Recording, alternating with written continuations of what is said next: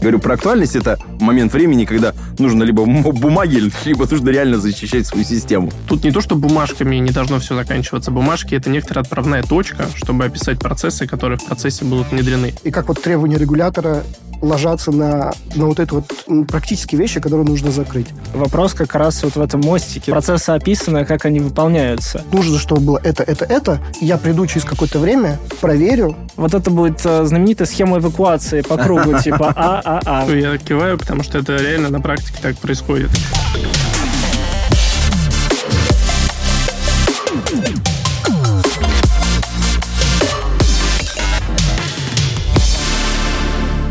Здравствуйте, уважаемые зрители и подслушатели нашего замечательного подкаста. Подкаста про безопасность. Мы начинаем второй сезон подкаста «Безопасно говоря». Меня зовут Антон Черноусов, я developer advocate в Yandex Cloud. И сегодня мы открываем второй сезон и будем говорить про практическую безопасность, мы будем говорить про э, пинтесты, мы будем говорить про м, OSM системы и даже про, немножечко про космические корабли, но это чуть позже. А сейчас я хочу представить э, моих, моего соведущего, прежде всего, который напротив меня находится, это Рами. Рами архитектор по безопасности, можно сказать, мост между безопасниками внутри Яндекс Клауд и снаружи с нашими клиентами, потому что ты занимаешься сервисами по безопасности у нас внутри компании. Рами, здравствуй. Привет, э, рад снова видеть. И сегодня у нас два замечательных эксперта. Э, значит, я так э, потихонечку вас буду представлять. Егор, коммерческий директор B152. Всем привет. Вообще название, кстати, очень-очень крутое. Я сначала подумал про, про некоторые напитки, а потом продумал про законы. Как-то вот так вот одновременно. Абсолютно правильно То есть это правильно, две ассоциации, которые... Легенда, главное, именно такая. А, понял. И рядом со мной э, сидит Алексей, технический руководитель направления МТС РЭД. Добрый день.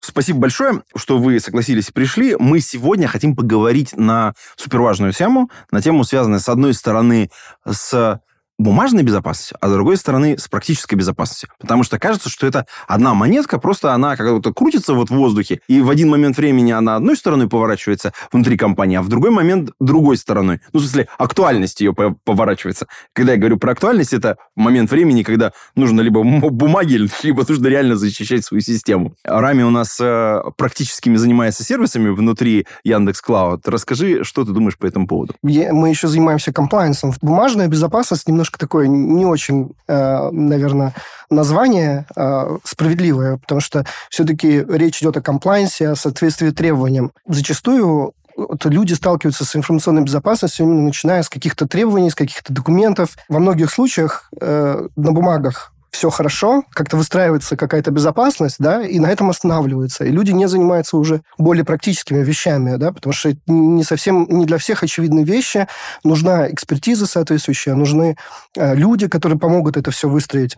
Вот, и при этом, вот как ты сказал, есть другая э, сторона монеты, то, что есть э, организации, которые занимаются практической безопасностью, повышает защищенность каких-то своих систем э, практическими методами, но при этом не системно подходит к этому вопросу. И то есть, и вот ну, очень хочется в этом эпизоде с нашими гостями обсудить, где должна быть связанность вот практической безопасностью, да, и вот этот процесс э, соответствия требованиям, да, или бумажной безопасностью. Если я правильно понимаю, э, то вот ну, попробуем какой-то такой вот сетап произвести. Есть какая-то компания, у нее есть э, набор информационных систем, и в какой-то момент времени люди задумываются о том, что нужно бы заняться безопасностью. Например, потому что хранятся какие-то персональные данные, есть какие-то коммерческие системы, которые обслуживают какие-то, например, заказы или занимаются поставками какими-то, ну, там, грузов каких-то там.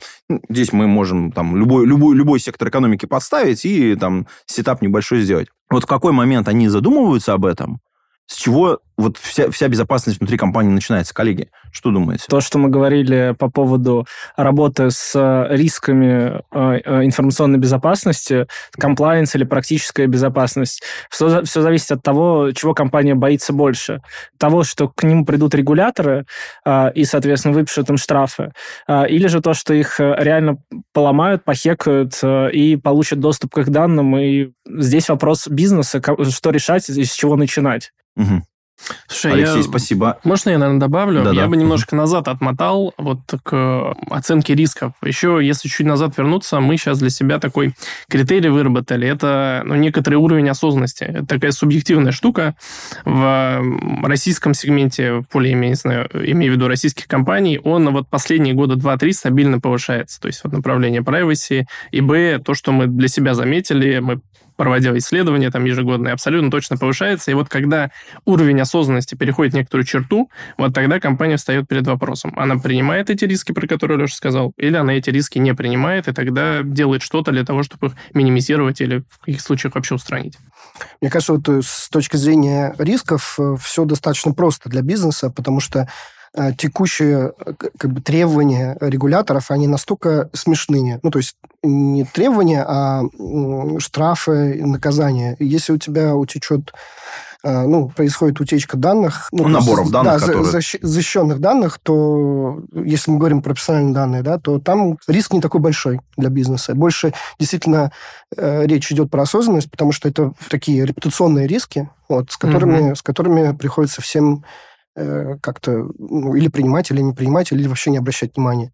Ну, с рисками приходится сейчас считаться, потому что даже на уровне там федеральных законов, на уровне 187-го, на уровне критической ну, инфраструктуры, да.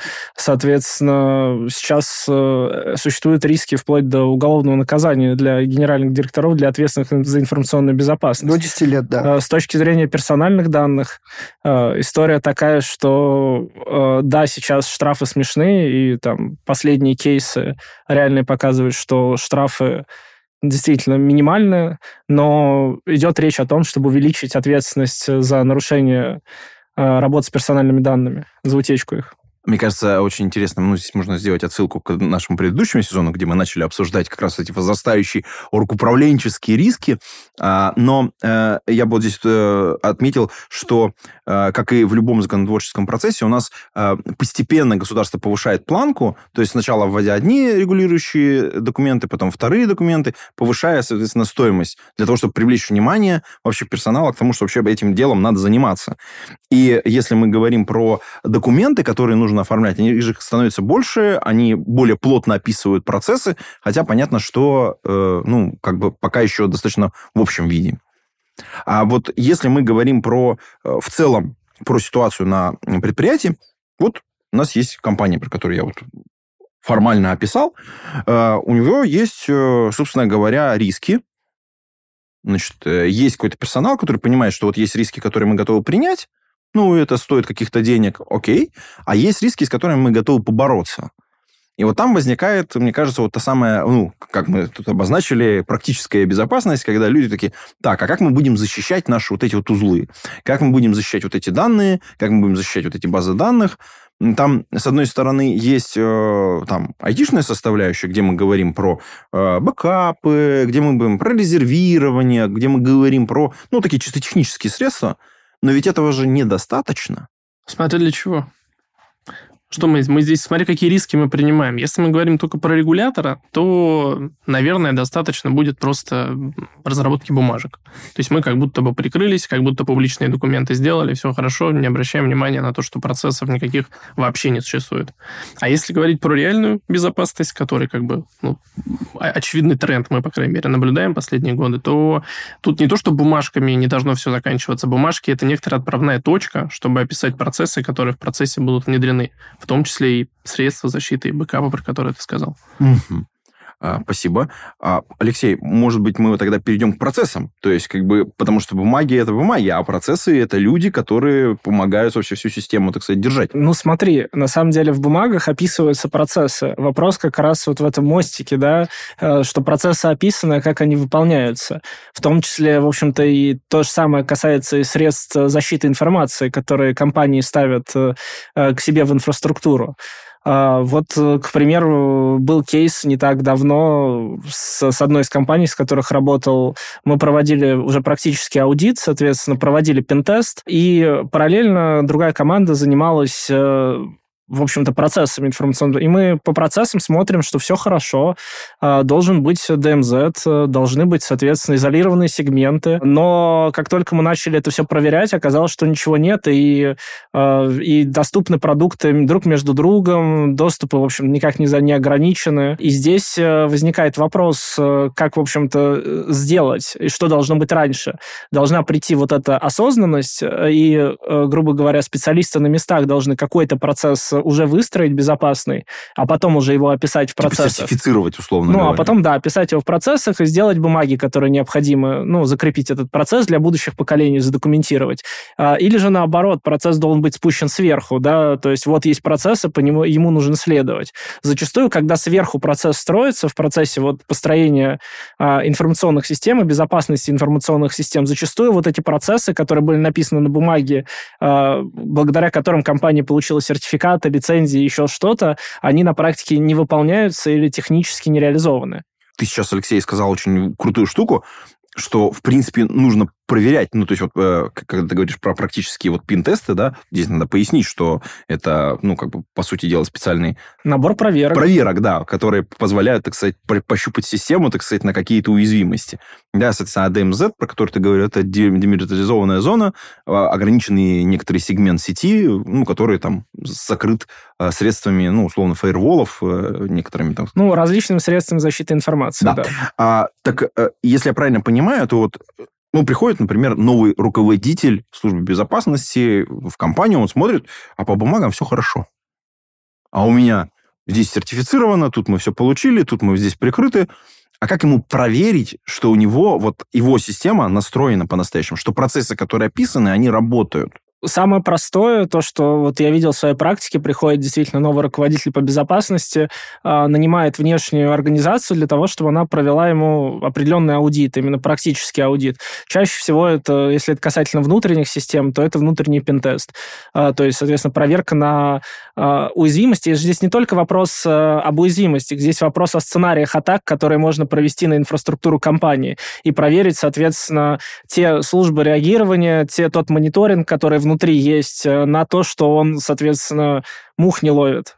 А вот этот вот набор сценариев, он должен быть где-то описан и зафиксирован в виде каких-то бумаг или, может быть, каких-то вот еще... Ну, потому что это же, ну, целое, ну, не, один, не один даже десяток как бы сценариев возможен. Ну, если мы говорим с точки зрения бумаг, э, то вообще как бы у нас законодательно, ну, во многих ИСО, там, в 15480 том же, например, э, есть описание типов злоумышленников, есть описание верхнеуровневое э, тех контролей, которые нужно проверить. По факту, к сожалению, я не видел хорошей имплементации, ну, именно уже этих документов угу. в инфраструктурах компаний. Uh-huh. А, ну и как бы, да, есть общие методологии в России, насколько я ну, пытается, соответственно, работать с этим стек сейчас с точки зрения методологии проведения таких проверок. А, но, по сути дела, до сих пор э, эти методологии в основном берутся западные, берутся, соответственно, а, такие краудсорсинговые вещи типа Avaspa, а, берутся э, всякие а, тоже нестовые документации по проведению а, таких подобных аудитов, ну и всякие ПТСы и прочее. То есть это, опять же, иностранные иностранные нормативные документы, которые на самом деле являются рекомендательными. То есть они не описывают полностью действия, которые ты должен сделать. Они описывают общие сценарии, которые ты должен уже приземлить в конкретной инфраструктуре компании. Ну и здесь, я так правильно понимаю, должна быть экспертиза тех, кто вот, вот эту проверку проводит. Да, то есть все равно все, в общем, завязывается на определенный уровень экспертизы, который должен быть где-то, где-то накапливается. И здесь или ты как бы зовешь друга, да, ну, условного, там, кого-то зовешь помощь, что, чтобы он практически проверил, настолько, насколько все реально безопасно. Или же тебе надо расти внутри какую-то такую практику, чтобы проводить постоянно такие внутренние аудиты. Ну, касательно внутренних точно, касательно внешних сейчас там еще появились всякие разные варианты. Uh, ну, в Америке, соответственно, ну, у нас появились платформы Bug Bounty, которые, в общем-то, внешний твой периметр могут uh, хорошенько проверить краудсорсинговым а, способом. Вот, Егор, а не подскажешь, вот, может быть, твое экспертное мнение, что с рынком? Насколько вот этот рынок вот этих проверок, насколько рынок... Э, Э, практической проверки вот именно инфраструктуры, с одной стороны, а с другой стороны, его потом фиксации в виде бумаг, э, насколько он большой в России, ну, как он вообще себя ведет, растет, не растет, какая-то динамика есть? Слушай, абс- абсолютно точно растет. Я не буду ручаться за размер рынка, потому что это какой-то просто кусок всей, э, всего ИБшного консалтинга, который есть в России. Сто процентов растет, потому что нету реальной методологии, прописанной, например, или зафиксированной там тем же Роскомнадзором на примере 152 ФЗ. И здесь для того, чтобы за это браться внутри компании или приходить с внешним консалтингом, нужно иметь определенную экспертизу. Лучше всего, чтобы экспертиза была напрямую связана с прохождением проверочных мероприятий кого-то из регуляторов, например. Ну, я имею в виду непосредственное участие в проверках там Роскомнадзора, например, со стороны, со стороны клиента, со стороны оператора. И вот говоря про сценарий, ты спросил, у Роскомнадзора э, нету, к сожалению, компетенций таких э, открытых о том, что проверять технические аспекты защиты, например, на которые мы сейчас делаем упор. Но во время проверок они могут э, прибегать к совершенно разным э, методикам, вплоть до того, чтобы сесть рядом с сотрудником и попросить его э, нажать на определенные кнопочки, которые он использует в рамках своей работы. И если он во время вот этой проверки нажатия на кнопочки увидит, что есть различия между тем, что написано в документе, и тем, что происходит у человека, значит, очевидно, у него будут вопросы подписания, возможно, с последующими штрафами. Ну, так, но это как, бы это регу- регуляционная как бы история, именно процесс прохождения. А если мы м, от этой немножечко истории отскочим, насколько, может быть, э, может быть, Егор, ты меня поправишь, э, большой рынок э, вот людей, которые самостоятельно работают, ну, как, как независимые эксперты. Ты упомянул про программы, ну, были упомянуты программы Bounty, э, которые вот у нас, кстати, тоже в подкасте мы немножечко затрагивали, то вот насколько вот этот рынок экспертов независимых, он большой, их можно привлекать тоже к себе в качестве вот такой вот внешней экспертизы, потому что ее внутри не хватает. А, Ну, когда ты привлекаешь подобного рода экспертизу, тебе нужно, скажем так, верифицировать компанию в том числе. Ты не можешь э, взять человека с улицы, со стороны, который будет это делать. Ты можешь его устроить в штат, э, оформить ему ГПХ, как угодно сделать, э, устроить это легально. Проблема в том, что ты не можешь э, ручаться за его за его результат. То есть у компаний, которых привлекают, у них все-таки есть какая-то ответственность, репутация, э, в общем-то, для того, чтобы сделать все хорошо. Плюс еще есть определенные у этих же компаний, которые консалтинг оказывают, у них есть определенные процессы да, внутри, и ты можешь за эти процессы ручаться. Когда ты привлекаешь индивидуального контрибьютора, то э, тебе нужно самому управлять. А если И у тебя нет компетенций, да, если у тебя нет внутри компании компетенций, то у тебя проверку это осуществить, в общем-то, никто и не может. Да, поэтому компания должна быть достаточно зрелой ну, уже внутри. То есть бакбаунти это действительно интересно, но если возвращаться к нашей теме, да, э, к сожалению, и вообще вот все, о чем говорил Алексей, вот про практическую, про внутренние пен- пентесты, про практические ас- аспекты, Почему с этим проблема? Потому что большинство людей начинают, э, ну, то есть вот э, вкладывать в безопасность только благодаря регуляторам, только благодаря тому, что ну, требует с них, да, и, окей, забудем про 152 Ф- э, ФЗ, но вот КИИ, да, там действительно сейчас очень большой boost дает там, да, теме безопасности и, и развитию, вот, и при этом бывает даже такое, что ты начинаешь заниматься там какими-то практическими вещами, ну, например, э, там обложился какими-то системами защиты, там, да, тесты проходишь, но из-за того, что ты не обучаешь своих сотрудников там каким-то азам, каким-то вещам, которые прописаны как раз в этих документах, например, там, не знаю, что пароль не должен быть QWERTY 1, 2, 3, там, да, или ну, такие вещи, там, для борьбы с фишингом, допустим. Из-за этого происходят какие-то инциденты, потому что нет системной той самой работы. Поэтому то есть получается такая ситуация, что все начинают с комплайенса, но там не доходят до какой-то технической, э, технической вещей.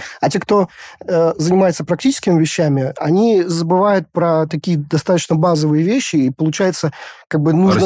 Какой-то, да, нужен, нужен баланс заниматься и вот как бы организационными э, вещами, э, создавать эти самые процессы, и нужно вкладываться в практические вещи. Тогда такой вопрос, смотрите. Вот, окей, э, ну, мы все понимаем, да, что когда там маячит э, какой-то закон, который, ну, рано или поздно может на тебя э, как бы э, каким-то образом повлиять, то ты, хочешь не хочешь, ты начинаешь вкладываться в это все. Ну, хоть, хоть как-то. Хоть как-то, да.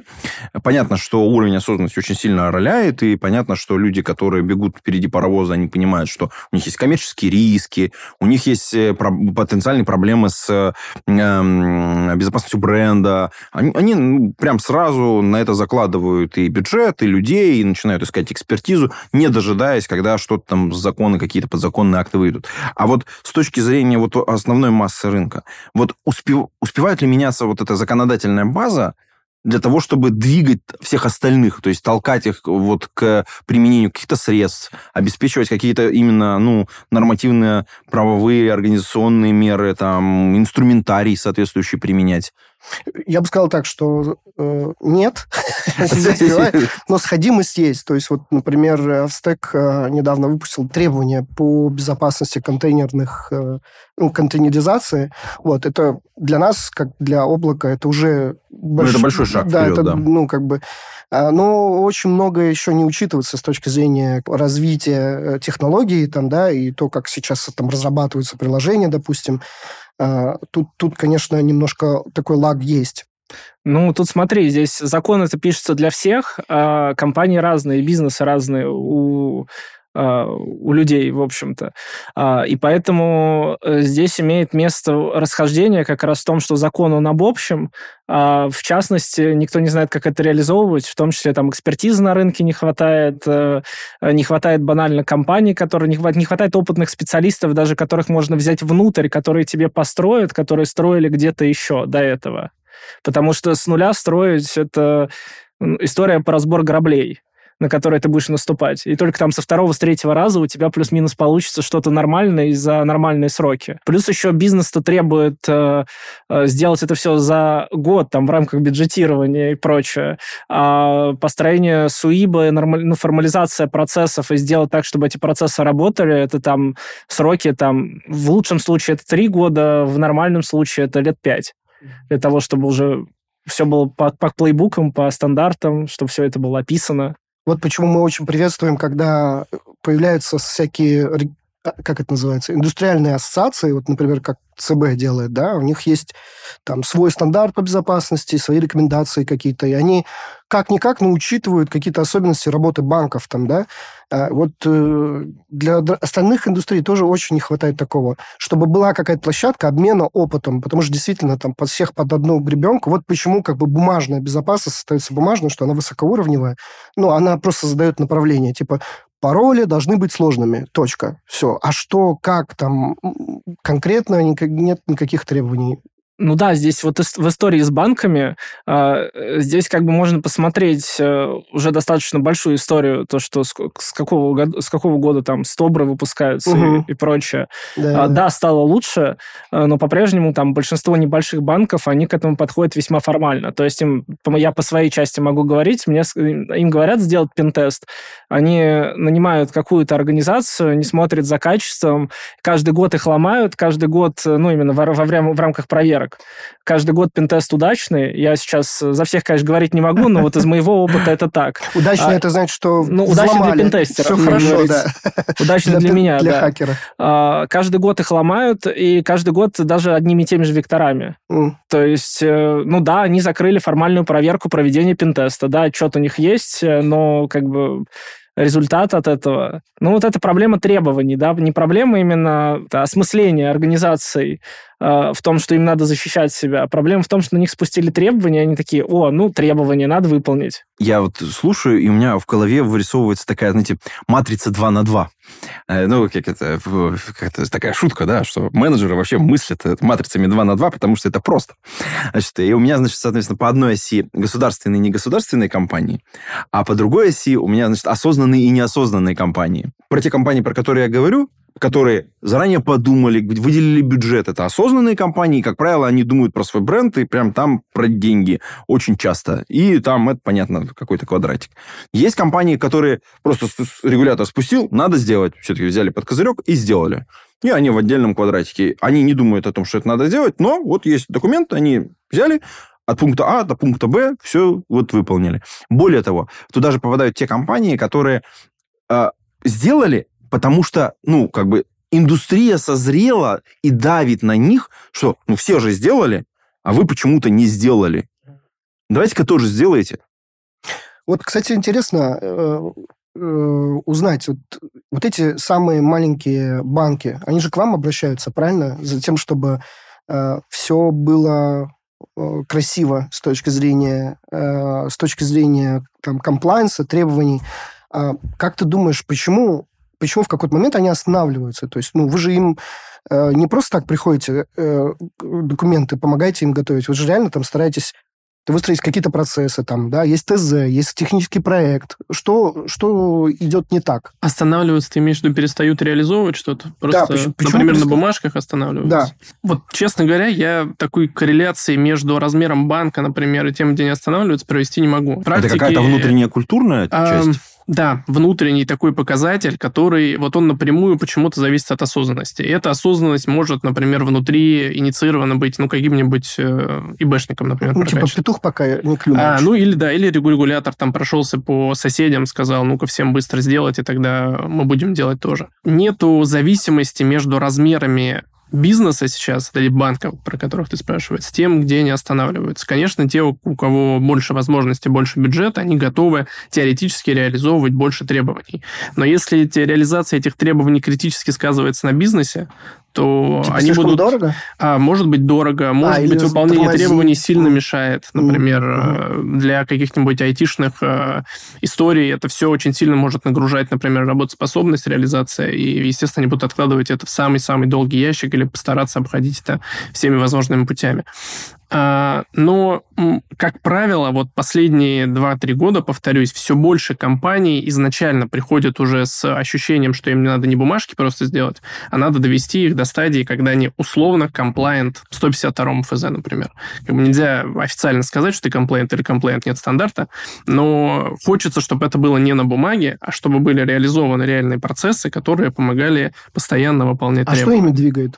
То есть что изменилось за 2-3 года? Ну, я не могу тебе назвать какой-то очевидный такой фактор, учитывая, что последние два года вроде как мораторий на проверки и Роскомнадзор не приходит как бы ко всем планам, проверок сейчас не ну, существует. То есть это не, не, не, не а. благодаря регулятору? Ну, давай так, не, не благодаря, не из-за регулятора в плане штрафов, потому да. что правообременительная практика, она сейчас крайне играет против, короче, против того, чтобы рынок э, взрослел. Но в целом вся шумиха вокруг утечек, например, mm. все, что связано с потенциальными штрафами, связанными с утечками. Просто из-за объема вот этой, вот этой шумихи оно создает давление? Ну, рынок такое? очень сильно двигается из-за шумихи. Очень сильно. Поэтому privacy в принципе очень сильно растет. Ну, был когда-то очень сильный boost, когда появился GDPR.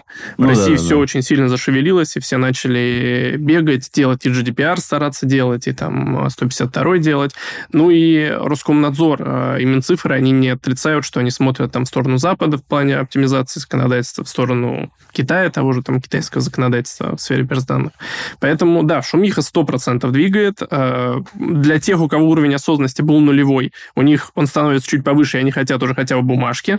А те, кто хотел изначально бумажки, думают, нет, бумажкой мы не ограничимся, потому что, ну, не дай бог, там утечка или еще что-то. Да, рынок очень сильно двигает. У моего друга есть э, небольшой интернет-магазин, и прежде чем... У него, у, него, у него есть такой процесс, вот я сейчас просто поделюсь, он никак у него не стандартизирован, просто вот про, про вот это давление. Несколько лет назад он его у себя построил. Прежде чем запустить какую-либо распродажу или какую-нибудь рекламную кампанию, он проводит стресс-тестирование. Ну, нагрузочное для теста, для а, а, там, значит, нанима... У него есть компания для ну, проведения тайных покупателей, у нее есть компания для взламывания, создания нагрузки на сайт, э, ну и, соответственно, за два месяца примерно вот начинаются такие вот учения значит, э, дают нагрузку на сайт, проверяют, отказывает, там, значит, соответственно, тренируют население свое, соответственно, как, как восстанавливаться, как э, из бэкапов подниматься быстро, как, как э, ну, там, все это подготовлено заранее, все равно там есть как откатиться, вот. И первые, понятно, первые два года там страшно болело во всех местах, потому что там, ну, понятно, у тебя все падает, а тут, тут бэкапы не то, тут это не все, тут просто не можем отключить.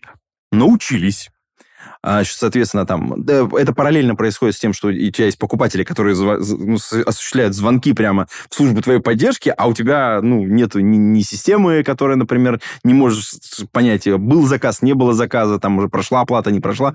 Ну, то есть, как бы вот это такой стресс-тест для системы. И вот эти как учения который он подсмотрел э, в понятной компании, вот, он, соответственно, уже, так сказать, у себя внедрил, и с каждым годом все лучше, лучше, лучше. И, соответственно, у него там после каждого такого неудачного эпизода разбор, разбор полетов, что надо изменить, что исправить, и там время на доделку. Понятно, что все нельзя, это все стоит денег, но вот такой вот э, элементик. Это практически элемент, который не связан ни со стандартом, ни с... Э, это просто вот осознанность его личная, связанная с его деньгами. Смотри, здесь история такая, что э, вот как предыдущий кейс э, касательно шумихи, владельцы бизнеса, люди, которые получают деньги непосредственно с бизнеса, видят, что такие подобные утечки не вредят именно бизнесу, репутации бизнеса. Не то, что к ним придет регулятор, к ним придет Роскомнадзор и выпишет им штраф, а то, что они реально потеряют деньги деньги. Твой кейс это как раз то же самое, та же самая история, потому что в момент распродажи бизнес получает э, ну, максимальное количество денег, максимальный оборот. Если вдруг что-то случится во время реальной распродажи, то будет все очень плохо. А и бизнес бюджет, потеряет,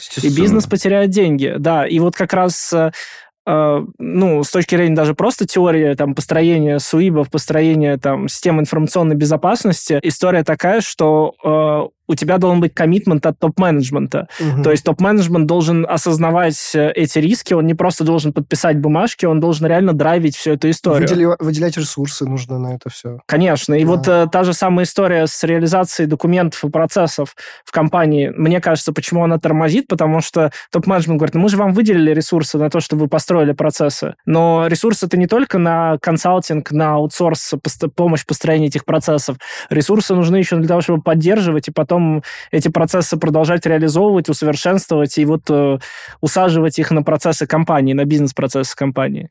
Слушайте, я ты сейчас подумал, а вот э, это же все-таки массовая деятельность, но очень много всего происходит, ну, массовая, когда я говорю, у нас огромное количество типовых компаний. Понятно, что каждая из них уникальна, но все равно много вот типовых каких-то элементов. А есть какие-то способы автоматизировать вот эту всю историю, прохождение, вот, соответственно, с одной стороны, комплайенс-контроля какого-то, а с другой стороны, вот создание вот таких вот базовых элементов, кубиков своей безопасности? Ну, брать инфраструктуру сразу готовую под эту всу историю. То есть брать сервисы, которые э, уже готовы. То есть, уже ну, прошли да, сертификацию какую Например, Яндекс Например, Яндекс Облако, да. Ну ладно, не зря же позвали, да.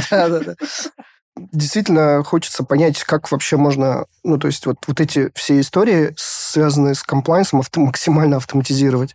Вот мы обозначили проблему, да, что есть вот две такие э, направления. Как сделать так, чтобы они были завязаны друг на друга, чтобы про одно не забыть и про другое не забыть. Вот ты привел пример своего друга, да. На самом деле, SWIP если его строить по ISO, то там предполагается наличие как раз вот таких вот проверок, как вот э, когда ты отключаешься, там, условно, отключаешь свою инфраструктуру от э, интернета и смотришь, что происходит. Вот. Это часть как раз комплайенса, где ну, в некоторых случаях он э, должен быть. Например, вот Яндекс Облако, да, я могу сказать, что э, когда, когда какой-то сервис, у нас много сервисов, там штук 70, по-моему, сейчас уже, и когда мы аттестовываем облако по там, требованиям, например, 152 ФЗ или по ISO, то, конечно, не все сервисы попадают, потому что не все готовы. И вот, вот это вот не все готовы, это значит, что есть э, какой-то такой... Тот факт, что э, э, сервис попадает вот в скоп аттестата, э, он должен выполнить какой-то определенный бейзлайн, да, то есть какой-то определенный уровень обеспечения безопасности, какие-то процессы внутри э, вот сервиса, он должен быть, быть выполнен. И вот у нас, по крайней мере, э, очень, вот очень такая вот тесная связь между комплайенсом и security. Когда комплайенс выступает в качестве заказчика. Вот, он говорит, нужно, чтобы было это, это, это. Я приду через какое-то время, проверю, если вы внедрили там, э, э, здесь э, там изолировали сеть, здесь э, э нужно шифрование по таким-то правилам, здесь там э, доступы только по аппаратным ключам. То есть вот есть конкретные требования, которые они мапят на определенные требования там того же ISO и на другие требования, там, 50 DSS, 152 ФЗ, э, и вот они дальше потом через какое-то время приходят, проверяют, консультируют, если что-то не так, как бы, да, давайте там архитектуру немножко поменяем, там, да. А после этого уже м, пускают внешнего аудитора, который проходит по такому жесткому чек-листу, уже, уже верхнеуровневому, и, и он проверяет э, э наличие тех или иных э, э, контролей, которые выполняют требования безопасности, но это настолько сложный процесс, настолько, как бы, это реально целая команда ну, это, этим это целая занимается. команда этим занимается, Вот. да. Как быть с вот, а, другим компаниям? Вот мне интересно просто, есть ли какие-то, может быть, э, инструменты э, автоматизации privacy? Может быть, есть... э, Вы уже сталкивались с какими-то фреймворками, где можно как раз вот привязывать какие-то требования комплайенса, где, где комплайенс кажется вот самое комфортное, когда комплайенс выступает заказчиком к безопасности. Насколько вот ваш опыт с этим коррелируется?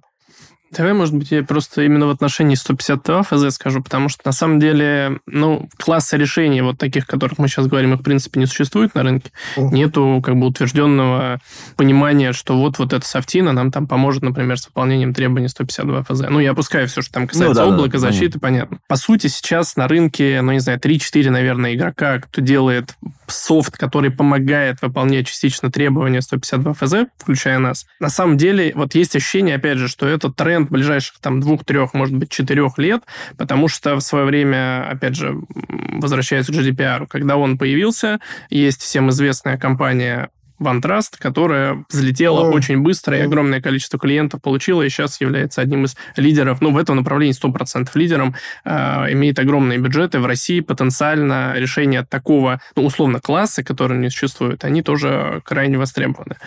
То, о чем сказал э, ты, Рами, это в целом э, одно из, один из способов как бы переложить часть ответственности вот за те риски, про которые Леша говорит, на например, э, оператора на, на облачные мощности свои. Но это не панацея, и вы, по-моему, тоже неоднократно уже об Нет, этом знаешь, говорили, что не, это... не, я, я в целом, я вот не, давай немножко отойдем от облака. Я когда говорил про такие э, решения, которые автоматизируют в какой-то степени там требования комплайенса, я намекал на CSPM, например. Мгм. Вот есть э, в России Поясни, пожалуйста, для наших CSPM, послушателей. да, вот что такое CSPM? Это э, такие решения, которые автоматизируют аудит в облаке. Вот. Они могут работать не только с Яндекс Облаком, но и с любым другим. Там есть, насколько я помню, два таких крупных игрока сейчас, ну, два самых активных. Это Cloud Advisor, например, Cloud Advisor, да. и э, Neoflex. Они, у них есть решение Neocat, Мгм. э, которое, по сути, что делает? Вот оно анализирует как раз вот какие-то практические вещи, там, как, как э, э, включено ли шифрование, там, да, э, есть ли э, двухфакторная аутентификация, там, да, база данных, как настроен доступ к базе данных.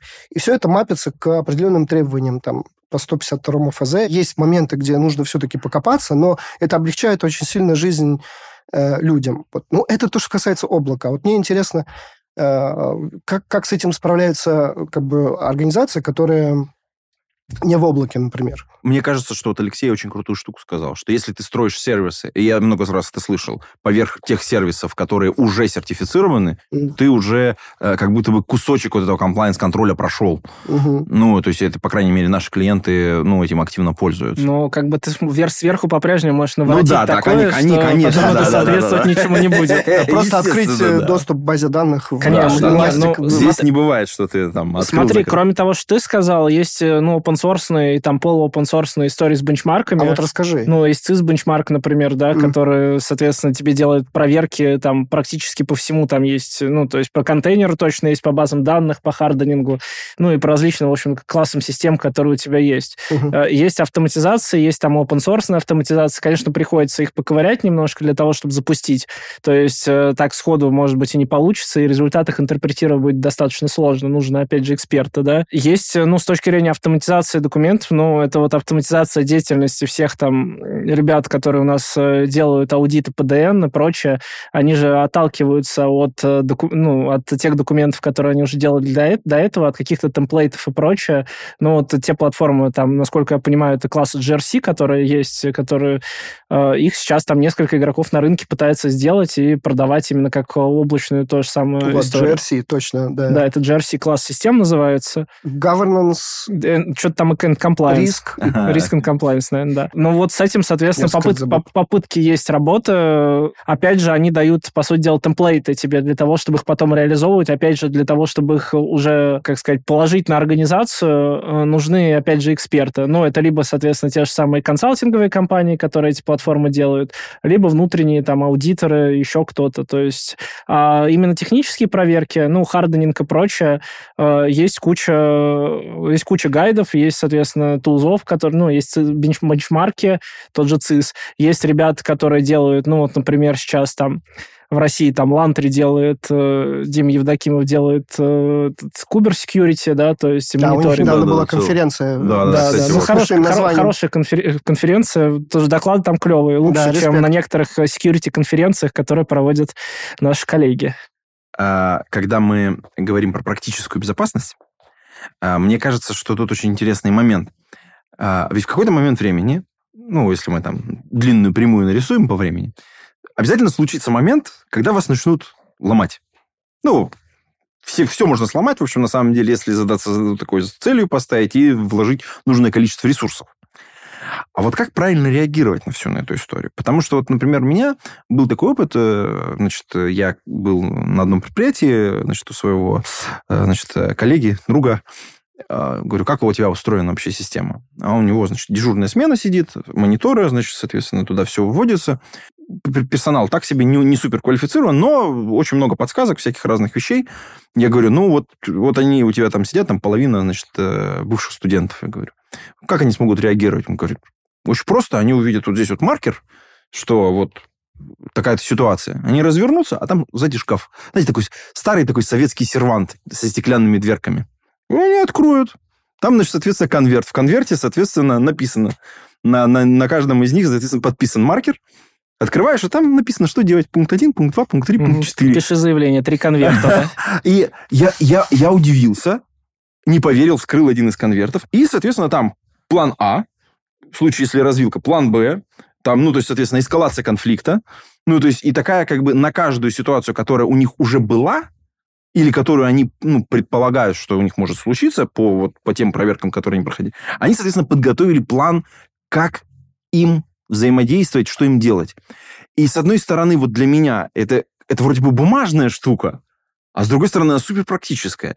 Вот вообще, как сейчас устроена, вот, по вашему мнению, работа вот, э, ребят э, в области безопасности, обеспечения. э, по бумажкам или все-таки по ситуации действуют? Да, конечно, ну, типа, в зависимости от уровня зрелости. У тебя есть уровень зрелости вообще, в принципе, не относящийся штука к безопасности, уровень зрелости процессов. Как таковых, это просто менеджерская история. Когда у тебя не описан процесс и, соответственно, нету порядка действия, нету плейбука, то это как э, уровень ноль, э, это heroic efforts, то, что называется. Вот. Героическая, Да, эпичная да, битва. Да, да, да. То есть это, конечно, очень круто для персонала, когда ты выигрываешь, ты чувствуешь себя героем и э, вообще победителем по жизни. А, Но в зрелых, э, в зрелых компаниях, в зрелых соках, здесь проще всего к сокам, на самом деле, оперировать, потому что вот как раз соки, это, учитывая то, что это штука, которая сейчас аутсорсится очень многими компаниями, Соответственно, то, за что они получают свою как раз выгоду, да, экономию, это как раз э, на написании плейбуков внутренних, то есть э, и на написании скриптов и автоматизации, которые можно использовать при инцидентах. Мы обязательно про это поговорим в одном из следующих подкастов. А можешь привести пример? Вот, э, то есть вот как, как это практической точки зрения может выглядеть? Вот произошла утечка.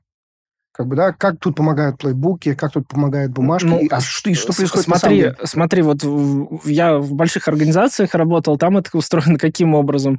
Во-первых, устраивает, ну, то есть э, устраивает тейблтоп exercise, да, соответственно, ну, для топ-менеджмента, да, на то, как это реагирует. Потому что утечка, мы, соответственно, скорее всего, они узнали из, из прессы, да. Нужно правильно реагировать.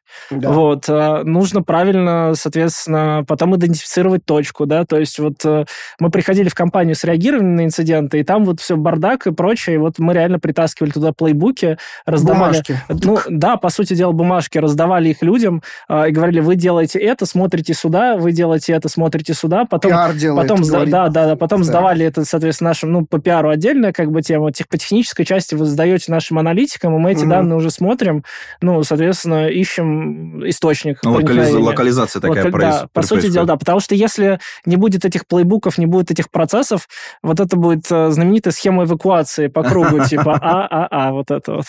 Слушай, я вот так сейчас тебя слушаю, я киваю, потому что это реально на практике так происходит. То есть мы неоднократно были уже, э, участвовали в вот этих процессах после утечки, когда какой-нибудь крупный игрок приходит, да, мне, мне прислали, говорит, что у меня слили базу, что делать? А это же уже как бы финальная стадия, как Ну, бы всё. при- приня- принятие На- риска, На по самом сути деле дела. это нет, это начальная стадия Да, как реагирования. правило, да. А Это как раз когда петух клюнул, а потом уже начинает заниматься процессами. Да, Ну, фин- а, и ты хотел Да, договорить. я хотел сказать, что просто к этому моменту у подавляющего количества компаний, если не у всех, вот этого процесса, про который Леша говорит, его, как правило, нет. Процесса реагирования на эти инциденты. И что делать, они не знают. У них срабатывает первая мысль, это в Гугле забить, что делать при утечках. Просто и бежать к консультантам, спрашивать, а как В нам Яндексе. быть.